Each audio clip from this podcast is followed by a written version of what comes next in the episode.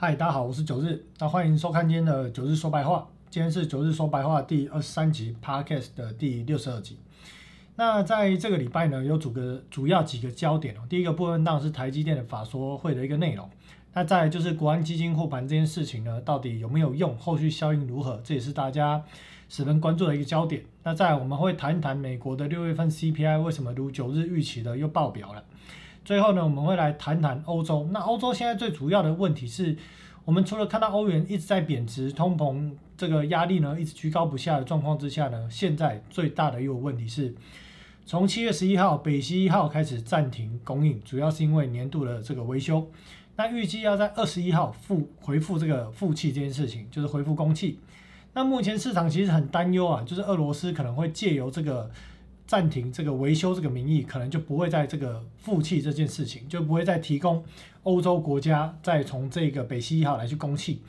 那目前欧洲的一个北溪一号占大概目前这个时间点欧洲整体的天然气供应量的百分之七十五。所以一旦如果真的停工哦，对俄罗诶俄罗斯的一旦停工，对于这个欧洲国家的经济是会非常非常沉重的打击。一旦真的七月二十一号没有复工，那到时候欧洲国家的股市哦就会十分的一个难看，所以这也是现在市场关注的一个焦点。那当然整体而言呢，我们先来看一下大概本周的回顾跟下周的一个重点哦。本周回顾就大家会来看一下这个 CPL，那另外还有就是库存报表这件事情，大家会在台积电的法说这件事情来一并去做提到，跟美国的一个 CPI 的一个状况一并来做说明。那欧洲的部分呢，同时面临了很多压力，为什么欧元一直贬？几个主要大的一个层面啊，第一个是经济衰退，可能比美国还要严重；第二个是所谓的一个利率的差异，就是美国升息的速度比欧洲升息的速度还要快；第三个就是通膨一直下不来，而且是因为能源的问题，而能源欧洲国家目前又没有办法解决这个问题；第四点呢，就是所谓的能源的隐忧，这个包含了什么呢？刚提到的北溪一号可能不会复工这件事情。那另外呢，也要关注中国房地产哦，以及在下个礼拜继续从这个礼拜开始，美国的科技股呃，这个这个金融股的财报开始陆续的做公告。那但我目前看到的摩根斯丹利，还有还有这个呃摩根大通开出来的这个财报跟展望都不是很好。那后续的财报我们要持续的关注，包含了花旗、富国等等的。再来七月二十几号，这个北溪一号、二十一号，北溪一号到底会不会复工？七月二十一号。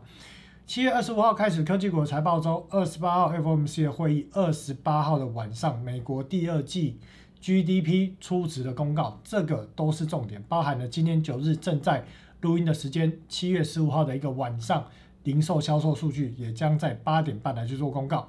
另外呢，在下个礼拜开始，美国联总会的官员进入缄默期了，所以你们不会时不时又听到有人出来放话，因为没有了，进入缄默期。接下来到底到七月二十八号联总会不会升息几码，由市场开始来去猜谜，开开始来去猜测，这其实对于后面的股票市场走势都是非常大的变数跟不确定性。好，首先我们来看一下新闻扫描，目前今天九日放了两个新闻哦。第一个部分，加拿大央行一次一次升息一个 percent 哦，就是升息四码，那这有没有可能也让美国呢也来去一次升息一个 percent，也就是升息四码？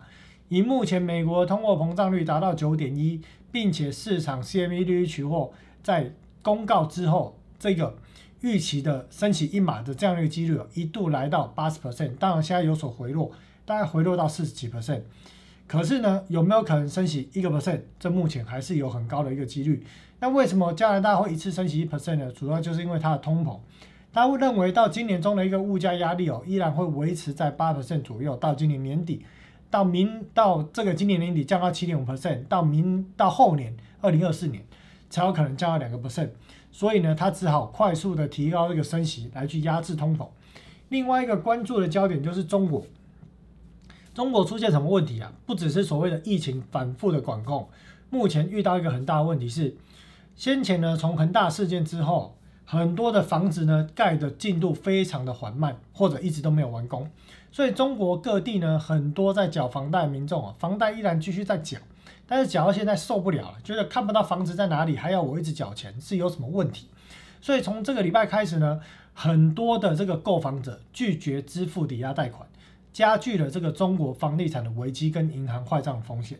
而且这件事情哦，看起来是会蔓延。我们看右边这张表，其实中国非常多的地区哦，交屋问题的这个延误，少则比例呢大概百分之五左右啊，百分之三左右，多则这个延迟交付的比例达到百分之三十。所以这其实不是中国单一省份的问题，它是很普遍性的一个问题。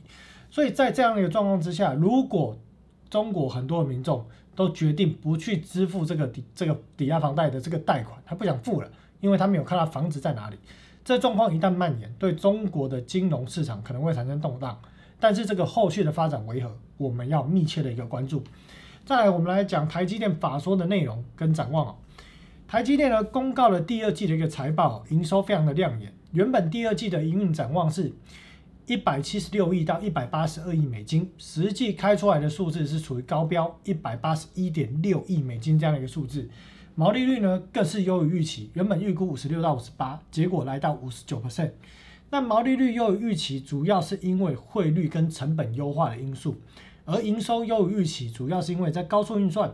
跟 IOT 以及车用的这个动能非常的一个强劲。那另外呢，台积电也预估说，在资料中心跟车用订单依然很稳定的一个状况之下，目前仍然超过能够供应的产能。也就是说，它表示现在的这个资料中心的需求，以及车用订单的需求、车用的晶片的需求，目前这样的一个需求量还是大于台积电本身的一个产能。而预期在今年的营收年增率以美金来计算，大概 Y O Y 在三十五 percent 的这个状况，差不多是这样的一个 range。所以整体其实台积电呢，就以第二季的一个财报跟未来第三季的展望哦，其实看法是非常的一个漂亮哦，因为它也预估。今年全年的美金营收成长在百分之三十五，之前在年初的时候大概是讲百分之二十五，可是现在的一个看法，全年的营收 Y Y 可以达到百分之三十五。那再来，我们来先看一下所谓的第二季销售的这个制成比，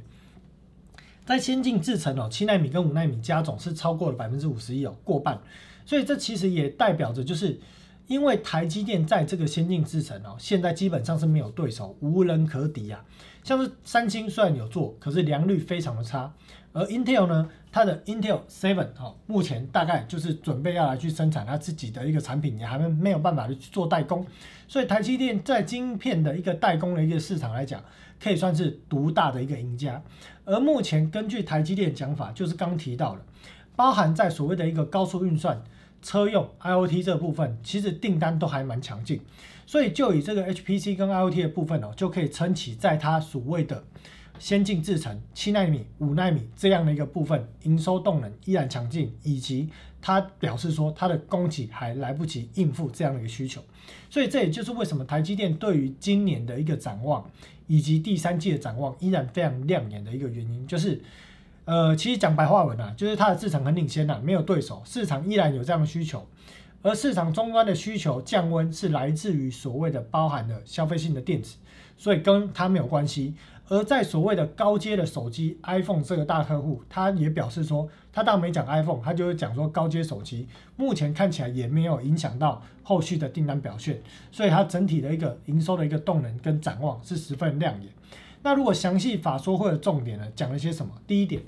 在第二季的一个平均收线数是三十七天，平均销货天数是九十五天，主要是原物料存货的提升，所以其实这个呢，呃，没有太大的问题。在第二个部分，他讲到第三季营收预估是一百九十八亿到两百零六亿美金，QQ 成长十一 percent，毛利率预估可以来到五十七点五到五十九点五。那这部分呢，因为汇率的效益啊，抵消了成本的上涨。跟通膨的影响，在一来往抵消了，所以毛利率还是很高。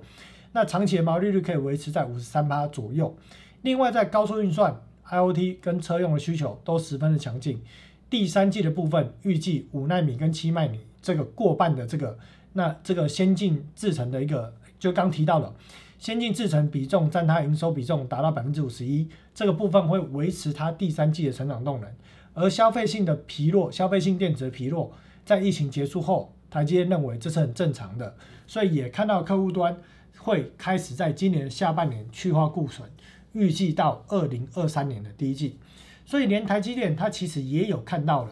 在消费性电子去化库存的现象，而且他认为这个部分不会短短的一季两季结束，会延续到明年的上半年。但是呢，它在需求端在看到的这个资料中心跟车用仍然是非常的健康而且稳定，并且超过它目前可以供应的产能，所以预计在今年的美金营收可以来到接近三十五的成长。那另外在二零二三年，对于产能利用率，它也是维持健康的一个展望。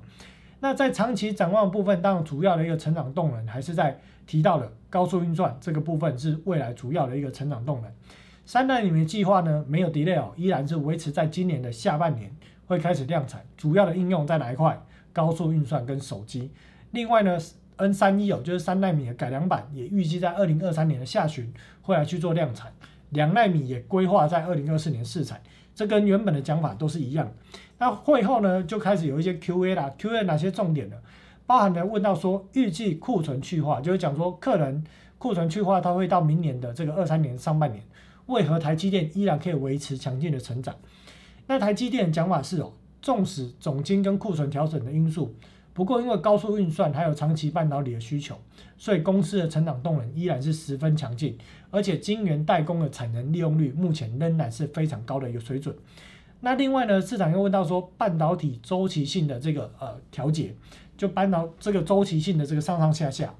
对于台积电来讲，在二零二三年怎么看？会跟过去一样吗？那台积电表示说，像是现在这个时间点是典型的一个向下循环，可能会维持到。明年上半年，但可能不会像二零一八年一样这样的一个变化。那三纳米的一个营收贡献，有人问到这一块，台积电是表示说谈得太早。但是呢，如果三纳米制程刚开出来，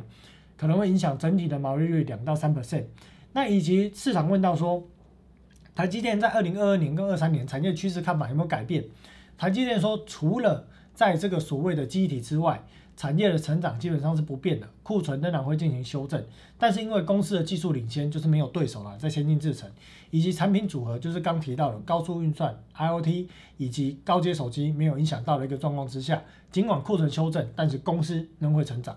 那另外也有问到说，总金放缓会不会影响到云端服务商，就是这些所谓的大型云端伺服器的业者的这个资本支出的这样一个变化？那公司表示说，资料需求、资料中心的需求是越来越大的，因此也要求效率是越来越高。所以纵使有库存的修正，公司还是有信心，并且在高阶手机是没有看到库存修正的状况。反正基本上法人可以问的大概都问了啦哈。那另外也有提到说，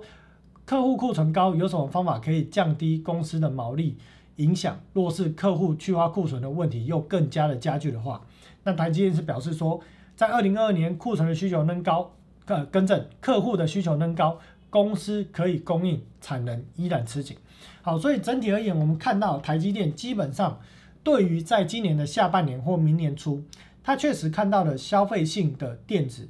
的去化库存这样的一个现象，会从现在这个时间点一路延续到明年的上旬。但是台积电也认为说，因为它的一个制程的领先没有对手，再加上 HPC 跟所谓的 IOT 这是刚需。以及它的高阶手机的客户目前都没有看到订单下修的状况之下，他认为今年的营运展望可以优于预期，以及在明年可以维持成长动能。所以整体在这个法说会之后，市场法人对于台积电的 EPS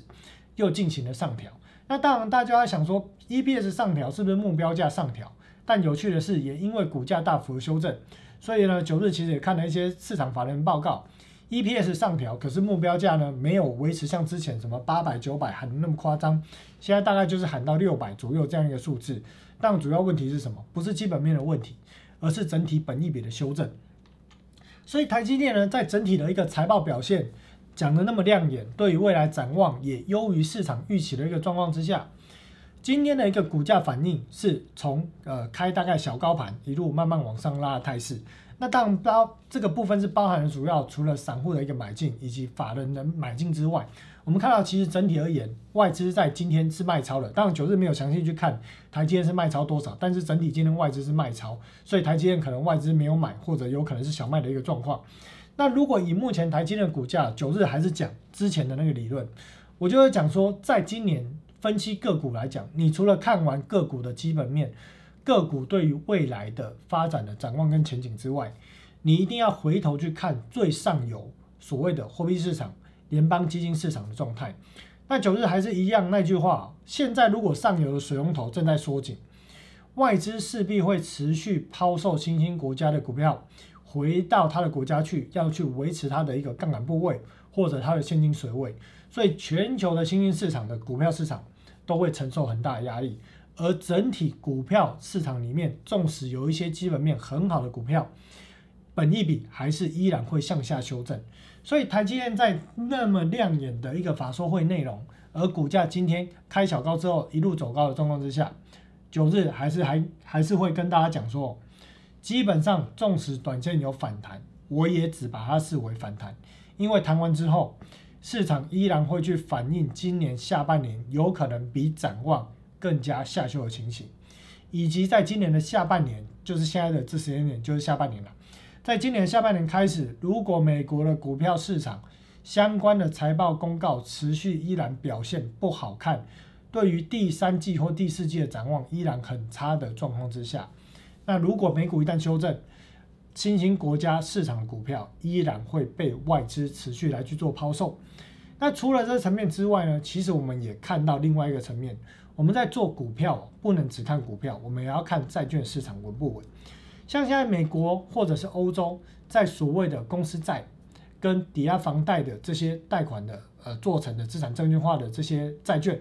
其实价格都是持续在做盘跌的一个态势，也就是殖利率上扬，价格在做盘跌。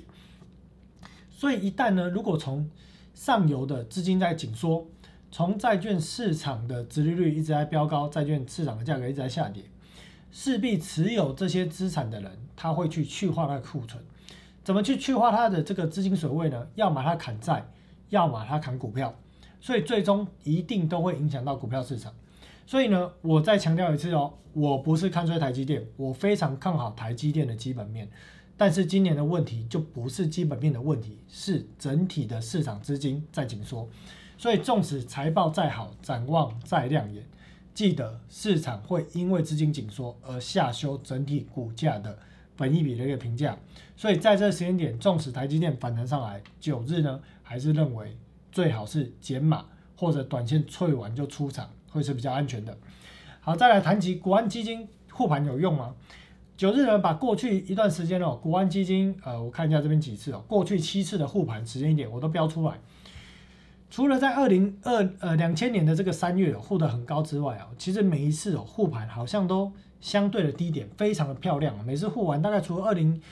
两千年三月护得太高，以及二零零八年护完之后又跌了几个月之外，每一次都很漂亮。所以呢，市场很多人都在讲说，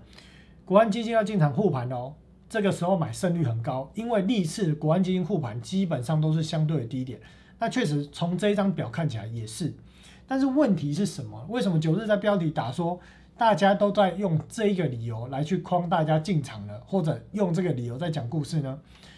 我们来看一下。首先，在过去一段时间以来，二零这是二零二二年七月多的这个新闻哦，就是在这个礼拜哈，七月多就是这礼拜好的新闻哈。我去找了一些新闻，除了二月份、四月份、六月份录入的新新闻之外，我们看到从基金跟法人的动向可以观察到。在这个四大基金从今年年初到大概七月这时间点，合计加码超过两千两百五十亿。国安基金的护盘总金额是五千亿哦。在今年的这个四大基金的部分，就是国安基金以外的四大基金，在今年上半年其实总共护盘超过了两千多亿。而两千多亿最后加权指数涨得怎么样呢？从最高的一万八千六百多点修正到一万四千点，跌掉了四千多点，跌幅接近百分之二十五左右。所以其实纵使那么多钱，它还是没有办法抵御趋势。这个趋势是什么？就是外资的一个卖超。所以呢，国安基金护盘有用吗？刚看起来好像每一次都护在低点，可是我们再看下一张图啊，你会发现完全不是这么一回事。我们看哦，这是过去几次的护盘哦。为什么在一开始的护盘哦，蓝色的是加权指数，红色的是标普五百指数。蓝色的护盘呢，呃，就是这个。跟正哦，这条虚线应该画在这里。这一次护完之后呢，指数持续下跌，主要是因为标普百指数经过震荡之后开始继续走跌。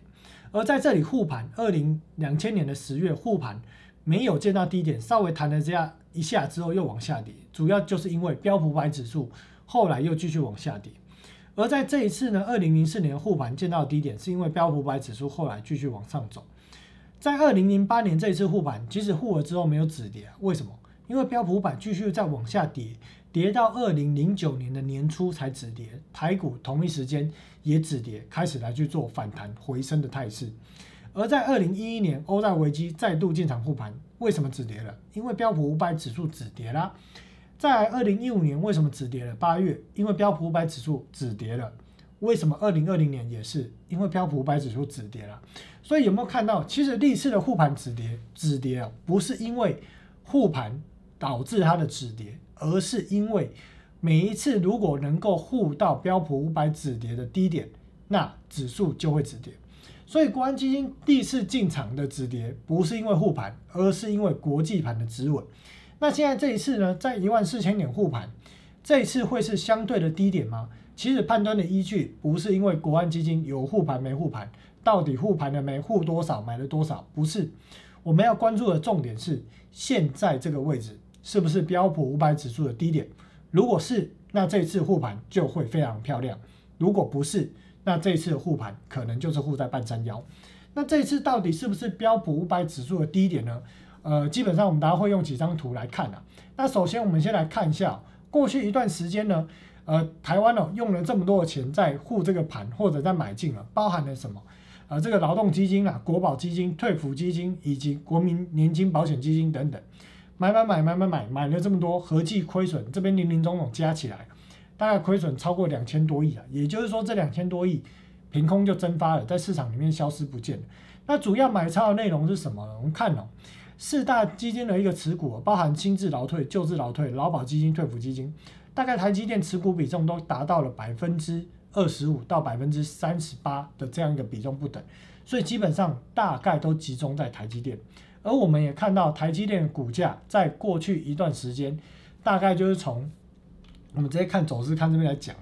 二零二一年的这个上涨之后，整个二零二一年大概都是维持哦，年初上的时候维持在高档横盘整理，所以我们大概可以算得出来，台积电这些基金在过去一段时间内买进的平均成本都在六百块，而目前股价一度跌到剩下四百三十几、四百四十几，所以基本上都是套牢的一个状态。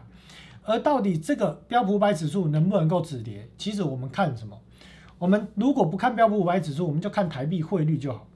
如果台币汇率是继续贬值的态势，那基本上台股就是继续修正的态势。为什么呢？因为我们看哦，两千年这一次，二零零八年、零九年这一次，二零一五年这一次，好，这个线哦，九日应该放过来一点。二零一五年这一次，大概每一次股市的一个修正，跟台币的汇率都是成反向关系。为什么？因为外资要汇出。外资只要美国股市在下跌，它就要执行汇出，而一旦汇出，我们就会看到台币的汇率开始来去做贬值的动作，而台币汇率贬值，当然同时代表着股市正在修正。所以呢，台币汇率目前有没有止稳？大家九日会回头来讲。那基本上呢，今年到底个股或者国安基金个股的基本面很好，以及国安基金到底护盘有没有用？九日还是回到最终的这个分期的逻辑。当你看到最上游的货币市场在紧缩，最下面的不论产业分期的再好，个股分期角度看起来再好，最终本一笔都还是会修正。其实就是这句话：上游水龙头一紧缩，本一笔一定会修正。好，所以我们看到在二零零九年开始，二零零九年开始呢，只要货币总量一减少，哦，M two 一开始减少，或者说一开始增加。股市就会上涨，所以只要一旦减少，股市就没有办法维持成长的动能。那这张表呢？九日在我应该记得是四月多吧，我更新了一次哦。我们看到 M two 呢已经开始走平，所以呢标普五百指数就开始往下扣。同一时间台股也开始撑住之后，后续也开始往下扣。那其实，在二零零九年之前哦，一旦股票的基本面好坏或者企业获利的表现，它是非常重要的。这个图九日讲了很多次，在二零零九年之前，红色的这个棒子是标普五百指数每一季对应去年同期的 EPS 获利的表现。只要是衰退了，即将衰退的同时，标普标普五百指数就先见到高点开始修正。二零零八年也是哦，一衰退的同季，同一时间见到了高点开始修正。而在二零零九年之后就不一样了，只要衰退，钞票印下去，股票市场就会涨。钞票印下去，两千年股票市场就会涨，所以九日在今年年初，我就敢跟大家讲说，现在上游的货币要开始紧缩，水龙头关了，要开始升息，后续还要开始缩表，钱一少，股票市场就得要修正。从今年的年初看到现在七月份，是不是九日讲的没有错？就是这样子，股票市场就是开始修正。所以持续走到这个时间点，大家在问说，护盘有用吗？升息的预期是否放缓，或者贵重工业金属、能源价格下跌，是否就能够让这股市止稳？九日还是跟大家讲一句话，听了觉得很烦，但是真的就是这句话。我说只要升息继续。就代表实质性的向市场的赌客打巴掌，升的越多，巴掌打的越大力，他一定会痛，一定会痛，表示它一定要去杠杆，它要降低它的部位，那股票市场就会有压力。所以呢，在现在短时间内这么多的纷纷扰扰，有不同的声音，是不是因为原物料价格下跌，所以就不会再升息了？是不是因为所谓的国安基金要进场了，所以股市就止跌了？九日最终就是跟你讲，没有大方向没有改变，所以呢，纵使细节有什么改变，大方向还是不会改变。接下来我们来看美国 CPI 跟利率的变化。美国 CPI 的这个数据公告啊，本来市场预期是八点八哦，那九日也在这个我们社团群组里面有人问说可能会是多少，九日猜九，好，最后出来是九点一。那这个数字呢是创了四十年来新高，比之前的上。这个上个呃，就是在上个月公告数据还要来得更高。那同时观察里面的一个部分，就是在这个月增率的一个部分哦，也来到了百分之一点三。那另外如果来看一些细节方面呢，我们看哦，全国汽油，美国全国汽油的平均零售价在六月份超过了每加仑五美金，五美元哦。另外在过去几周回落，虽然有所回落，但是整体的一个年增率还是很高。周三公告的数据显示。按月计算，能源价格的上涨占消费者物价指数整体涨幅的一半。他讲的就是说，这个六月份的数据啊，相较五月份的数据哦，里面能源的涨幅就占了一半，所以能源占了很大宗。那另外该指数呢，从这个五月份上涨一点三趴之后，又较去年猛增了九点一，就是说月增率是一点三啦，相较去年同期年增率是九点一。那汽油指数的月增率达到百分之十一，是一九八零年三月以来最大。所以虽然我们看到近期油价下跌，但是它的计算其实是有一些统计数据的。所以我们要对比去年同期，我们可以发现，其实相较于去年同期，汽油价格的涨幅还是非常高。那六月份天然气的价格相较于上个月涨了百分之十一，包含天然气跟电力。在内的这个能源的价格上涨百分之三点多，也是二零零六来二零零六年以来最大的一个涨幅。食品的成本呢，比前一年上涨了百分之十，是一九八一年以来最大的涨幅。另外呢，租金住宅租金指数月增率是零点八，好，那另外年增率的角度涨了五点八。所以九日其实在过去好一段时间，我一直都在强调说。这个通膨是不可能因为短期内工业金属价格下滑，因为能源价格下滑而 CPI 就下滑。事实的结果开出来就是如此，又往上走了，来到了九点一。那最大的问题反倒不是因为能源，而是因为服务性。服务性里面呢，就是这里九日有写了，扣除食品跟能源类的一个比重啊，占了百分之十六跟十九，其中里面呢有百分之三十的是租金。现在的问题就是租金的年增率每个月都在往上走，所以纵使油价跌下来了，这一块还在继续往上顶的状况之下，最终还是推升美国的 CPI 一直上扬。但目前预期说在八月份公告的七月份的一个 CPI 有可能有所回落，但是应该还是会维持在八点七%以上这样的一个数字，后续甚至有可能在创高，主要是因为机器的问题。所以看到现在这个时间点哦，我们要认知到一件事情，就是美国通膨短时间是不可能下来，也意味着联总会的升息的步伐不可能放缓，因为一旦放缓，市场对于通膨的预期心理就又会推升，这会造成联总会更大的一场噩梦。所以呢，大家要记得哦，未来几个月，包含了你在八月份看到的七月份 CPI、九月份的、十月份的，基本上都还是会维持在八字头以上。要记得这点，所以一旦后面呢，市场又在跟你讲说通膨会下来，通膨会下来，能源价格下来了，你只要记得心里有一句话，回答他鬼扯，好，这根本就是鬼扯。那另外呢，在石油的价格，其实我们看到石油价格大概已经回落到乌俄开战以前的水准，而美国通货膨胀依然居高不下。这也就是九日一直在讲说，很多人在怪罪这一次的股票市场修正是因为通膨，因为啊更正，因为乌俄的战争，因为俄罗斯很可恶跑去打乌克兰。但问题就不是啊，从去年二一年的三月份，美国的通膨就开始失控了。难道把这个乌俄冲突拿掉之后，美国通膨就不会上扬吗？我认为会会上扬，但也许会低一点。但是问题可能还是会维持在百分之六、百分之七以上。百分之六、百分之七以上，难道不会迫使联总会依然要升息，把这个升息的幅度推高到三码吗？依然还是会的。所以很多人一直在讲说乌俄冲突造成这次股市下跌。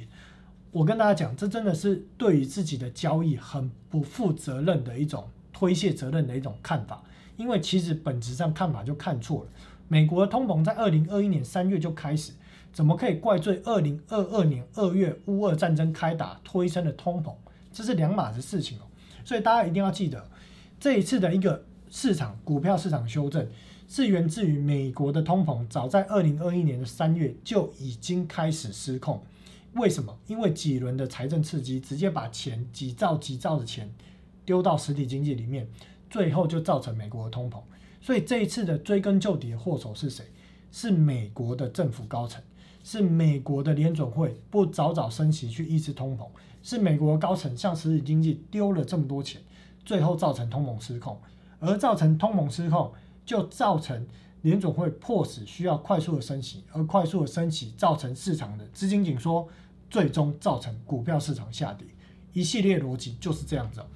好，那这个细节部分呢，九日就不再多谈了。有兴趣的投资朋友自己看哦。反正实物的年增率来到了百分之十点四哦，能源来到四十一，在服务性的这个部分呢，特别在房租的部分呢，来到了五点五、五点六，都是很高的数字。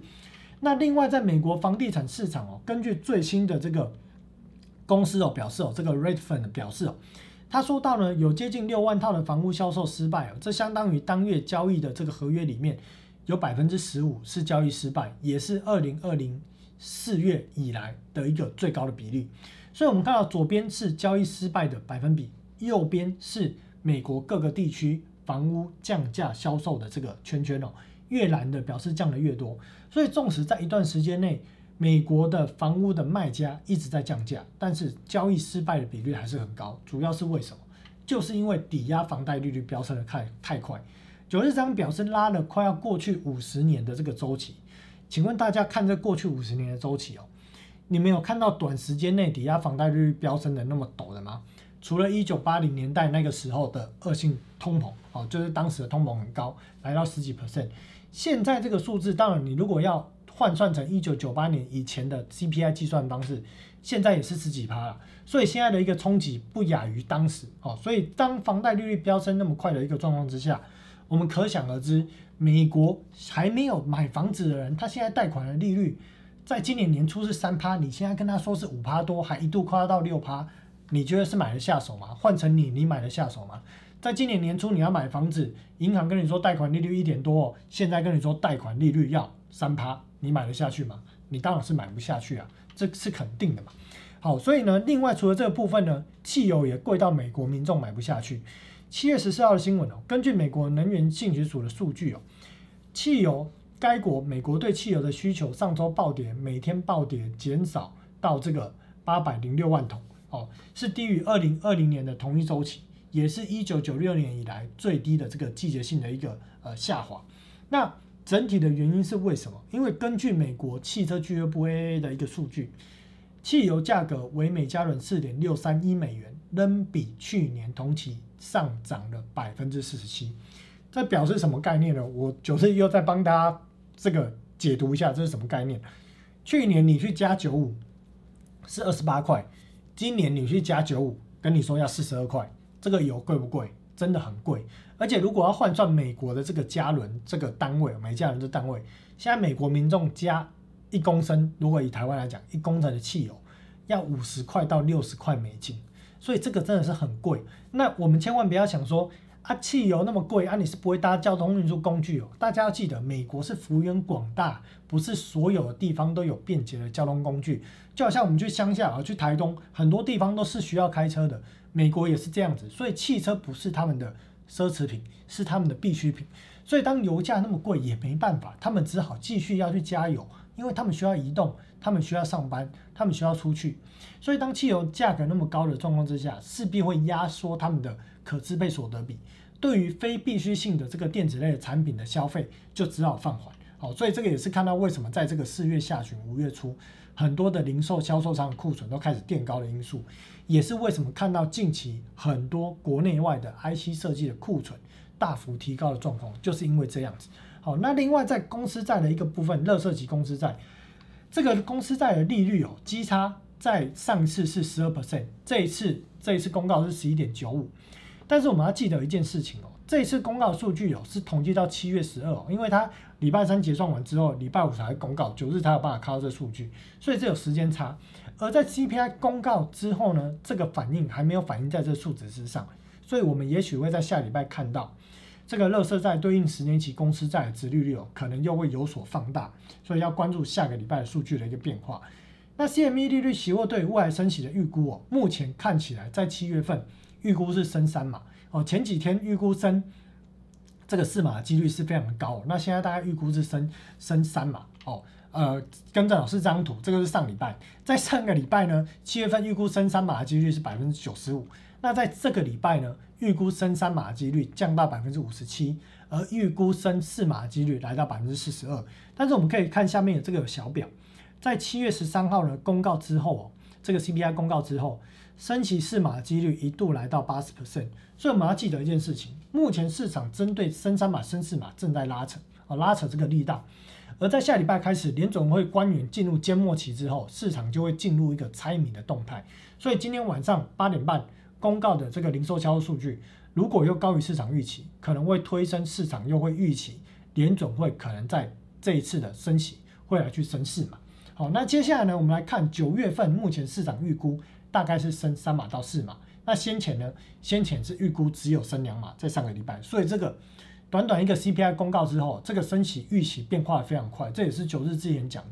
市场每次 CPI 公告之后呢，以及联总会升息之后呢，市场就开始忘却通膨这件事情。可是，一旦通膨数据一公告，又突然想起通膨的痛，这会是今年反复拉扯，但是最终趋势会是根据因为通货，因为根据这个缩表这件事情。趋势基本上是很明确的，好，所以呢，整体而言，到今年市场大家预估联总会最终到今年年底升息的这个最终的结果，大概会落在三点五到四 percent 左右，这整体而言是还没有太大的一个变化。那美这个欧洲美元的借款利率 LIBOR 利率哦，这个礼拜又持续飙升，现在已经来到了二点五 percent，显示海外美元的借款在今年年初的时候，三个月期的美元借款的成本只要零点二五。现在要二点五，涨了十倍。好，大家要记得这个数字，这数字涨了十倍。这个对于借美元需求的人，成本是大大的提高。如果他的债务没有办法进行偿还，或他没有办法维持这么大的资产以及债务规模的时候，他一定会执行去化杠杆，就是抛售资产的行为。好，所以 LIBOR 呢的这个也有一则新闻，在七月十五号。提到说，三月的 LIBOR 利率来到二零一九年以来最高的水准，而这个上升的幅度是二零零八年以来最快的这样一个速度。那主要是因为 LIBOR 利率要去追随美国的银行之间的这个对于未来利率的展望，利率掉期 OS 会去追随这个利率的一个反应。所以目前看起来，九日在今天有查了一下数据，LIBOR 利率跟 OS 的利率大概是同步在推升的状况。所以目前看起来。三个月期的 LIBOR 利率依然会在后续继续往上来去做推升，这对于美国海外要借美元的人会是非常非常大的一个压力。所以我们看到呢，在这个部分先稍微来做个总结。我们看到近期的这个工业金属价格在下跌，石油的价格在下跌，大宗商品、农产品的价格在下跌。这显示的不是因为所谓的呃很多讯息面讯息面的内容。它主要反映的是市场正在降低高风险的部位，炒作完了，炒完了，拍拍屁股要离场，要走人，因为也预期在今年的下半年景气会衰退。另外，我们看到在货币市场部分，回购市场的利率在前一趴依然不时的会很大的一个浮动，商业票据利率短期内也变得很高，来到了二点七百分这是企业短期借款的利率也飙高了，快速飙高来到二点七百分在今年年初才零点二五，短期国债呢波动率非常大，而且呢一个月期的利率持续低于市场合理的水准。欧洲美元利率开始在飙升，资产证券化这一块，MBMS 利率在飙升，MBS 价格就下跌。美国的民众信贷利率在飙升，ABS 的价格就在下跌。所以这边呢，如果价格持续下跌，持有这些资产的人，要么抛这边的资产，要么就要去抛股票或抛其他债券资产。所以其他市场一定会承受很大的压力。另外呢，国债跟公司债哦，特别是在公司债。的这个价格持续在做下跌，所以基差一直在去做放大。那另外谈起欧洲的一个部分哦，欧洲的部分呢，呃，周三哦，欧元下跌了百分之零点四哦，触及零点九九九八对一美元低点。那主要是因为刚提到了当天公告的一个 CPI，所以 CPI 一开出来，市场会预期说美国的升息又要继续比预期还要更高往上冲，所以呢，美元就冲上去了，欧元就跌下去了，就是这样子。但是整体而言呢，欧洲其实面临很大的危机哦。这边有写到，经济成长放缓、通膨飙升、能源危机，很多的问题都加注了欧元的下跌以及欧洲股市下跌的压力。那我们再从另外一张表来看，呃，这是欧洲国家的主要通膨状况啊。基本上我们看到了整个欧洲地区哦，以及德国、法国、意大利、西班牙最大的通膨问题都来自于蓝色这一块，就是能源。它跟美国不太一样。美国纵使能源下来还是继续上去，是因为它服务性继续往上垫。但是欧洲最大的问题是它的能源，能源这一块的通膨非常非常的严重，占了它整体通膨的比重大概都是超过一半这样的一个水准。所以欧洲的通膨，呃，欧洲的能源问题无解，主要是为什么？过去好一段时间以来，太平盛世以来，欧洲基本上不论是石油，不论是天然气，都是向俄罗斯进口。但是现在呢，因为要制裁，所以向欧洲进口的这个比例大幅的降低。但是整体而言呢，这个比重，我们用这张表来看，在俄罗斯呢对这个呃欧洲对俄罗斯天然气依赖的程度，在二零二零年的时候，欧盟每年大概有百分之六十七，大概就是三分之二的天然气是从俄罗斯进口。那其他部分可能像是啊挪威啊、北海啊、非洲、美国等等，然后美国当然是很少，因为。呃，一个是所谓的呃液化啊，一个是所谓的一个气体啊，不一样。那另外呢，主要工业大国德国对俄罗斯天然气进口的这个比重，在过往是五十帕以上，可是纵使现在制裁，这个比例依然达到百分之三十。而目前整个欧洲国家在现在这个时间点，在这个停工之前这个时间点，百分之七十五的天然气是透过北溪一号来去做运送，所以现在北溪一号一卡，请问？二呃，这个德国它的一个工业用的天然气所需在哪里？那目前库存也非常低哦。根据目前欧洲国家的统计，平均的库存水位大概就是在五十趴。他们希望在今年的十一月可以补到百分之八十。所以如果俄罗斯一旦真的在七月二十一号不回复供气的话，基本上欧洲今年的冬天会非常难过。而且在此之前呢，对于欧洲国家的工业。特别是德国的工业将会面临非常大的经济上的一个打击，甚至可能会有部分停工的状况。这对于欧洲国家，不论是在欧元或者是所谓的欧洲国家的股市，都会是向下非常大的一个压力。那如果再回头来看欧洲的电价呢？现在也是创了纪录。过去一段时间，在二零二一年、二零二二年初哦，当时的电力价格是。每兆瓦时一百二十几欧元，现在是每兆瓦时三百四十五欧元，涨了快接近两倍。如果要再对比二零二一年的时候，涨幅更是夸张。当时每兆瓦时是七十几而已哦，现在是三百五，所以涨幅更高哦，接近五倍左右。那另外呢，在其他的这些资产价格方面，这些是指数，包含了所谓的这个呃金融的、工业的哦，以及通讯、其他等等，还有房地产。在欧洲今年的国家的一个债券呢，不只是美国，连欧洲国家也是哦，平均债券价格的跌幅达到百分之十，甚至所谓的房地产达到百分之十七。这个跌幅是非常高的。那同时呢，抵押房贷的利率呢，在今年年初哦，才大概在零点七，现在在四点二。我们要去思考一件事情：欧洲到现在还没有正式升息，结果抵押房贷利率先上涨了百分之三点五 percent，涨幅接近百分之哦，这个是接近四倍，超过四倍以上这样的水准。所以不论是美国或欧洲。我们看到这些债券类的资产都一直在被抛售，这也就是为什么股票市场有源源不绝卖压的原因。那当然，近期美国股票市场的横盘整理，主要是因为市场很多 ETF 的钱在尝试抄底，因为只要跌升就会抄底，这是很典型的空头市场。但是如果一旦抄底抄不动，又跌破之前那个抄底的低点的话，那卖压又会再涌现。所以呢，现在的底部九日认为这个区间的横盘不是底部，它只是下跌的中期涨而已。所以各位投资朋友，如果是做多的，你可能要思考九日在分析这一套逻辑有没有合理性。如果你认为合理，你就降低你的部位；如果你认为不合理，九日 O 被供啊，没关系，那你就是也是在这个持有的过程中，如果行情走势跟你的想法不一样，你还是要小心哦。我希望大家能够少赔钱就少赔钱，因为你赔钱。对九日没有好处，你赚的钱都是很辛苦赚的钱。我也希望，纵使你不认同九日的看法，你也要降低你的风险，你也要能够去避免亏钱这件事情，或降低亏钱这样的一个水平哦。好，那另外呢，在欧洲的这个公司债的这个利率哦，短期内也是快速的飙升了，在今年年初也是大概零点五左右，现在也飙升超过百分之三，所以不论是公司债。无论是刚看到的各式各样的债券，包含的抵押房贷利率，都是在飙升的一个状况。那另外呢，我们来扫描一下数据哦。财政部 TGA 账户呢，这个礼拜大概呃减少了七百亿左右，而连这个所谓的这个准备金余额账户大概增加八百亿，所以一来一往哦，大概没有太大变化。隔夜逆回购使用量依然很高，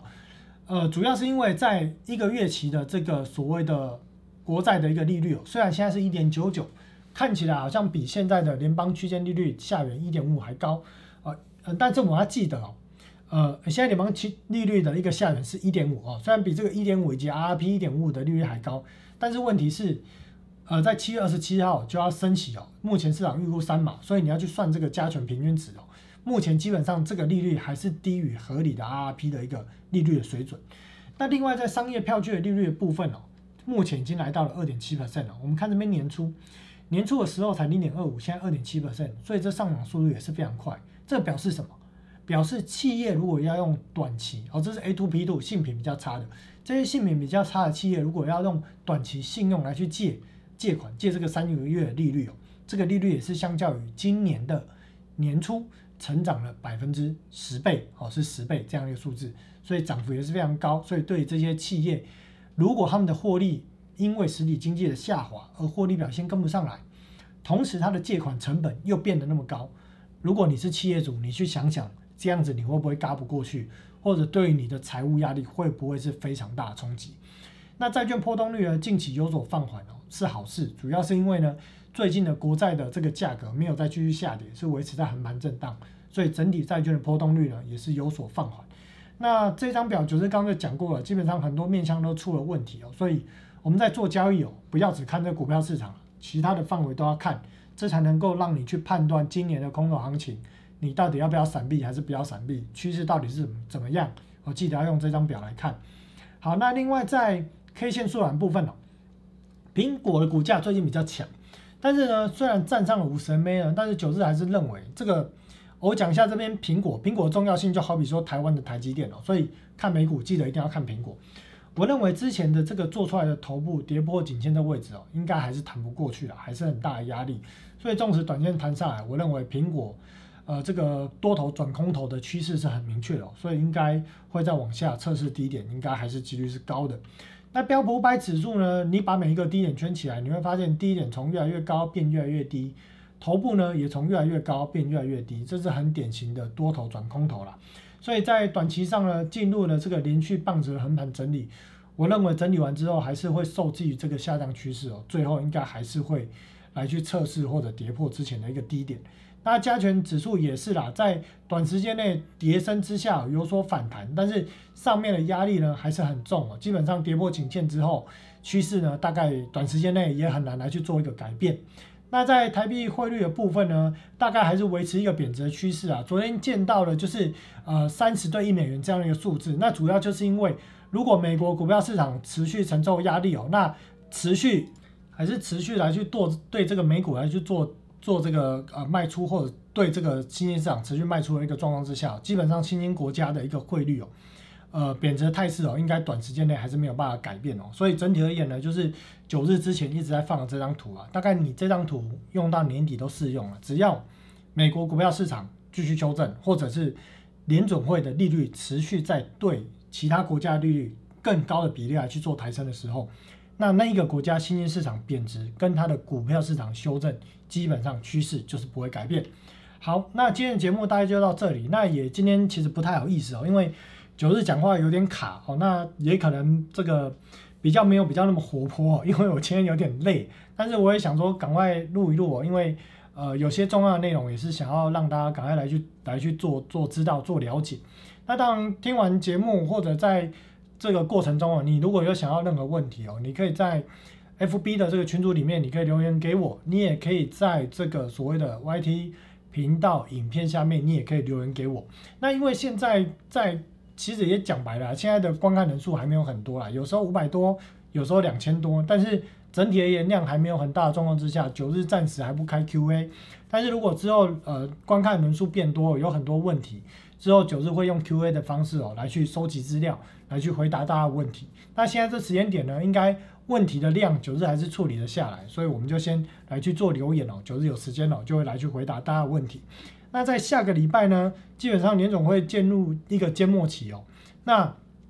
台股这个呃性侵护盘这件事情哦，可能这个动能有所暂缓，所以大家也要留意有没有这个动能可能放缓的一个迹象，并且要关注美股市场的一个变化。在下个礼拜陆续银行股重要的这个财报开出，以及道琼指数重要成分股的财报开出，这个呢我们都要去关注。当然，有些投资朋友可能会觉得说。啊，美国诶，美国跟我什么关系？讲那么遥远。对，以前九日也是这样的想法。可是当九日懂得越多，看得越多的时候，我会发现，其实美国的财报非常重要。为什么？因为它不像台股有那么多的内裤线，每一次美股公告财报都是市场关注的焦点。那台湾呢，是平常都要关注，美国是财报要特别关注。所以一旦美国在今年是台股看美股脸色的一年，所以一旦美股要公告重要财报的时候，记得大家要特别留意，我们千万要做个聪明的投资人，不要懒，不要就是因为懒而不想学，而被很多哦不善良的人而欺骗。你只要愿意勤奋，愿意努力，愿意多花点时间去看人家收集好资讯，就可以降低你被骗的风险，也可以降低你赔钱的几率哦。好，谢谢大家收看了，那我们就下周见，拜拜。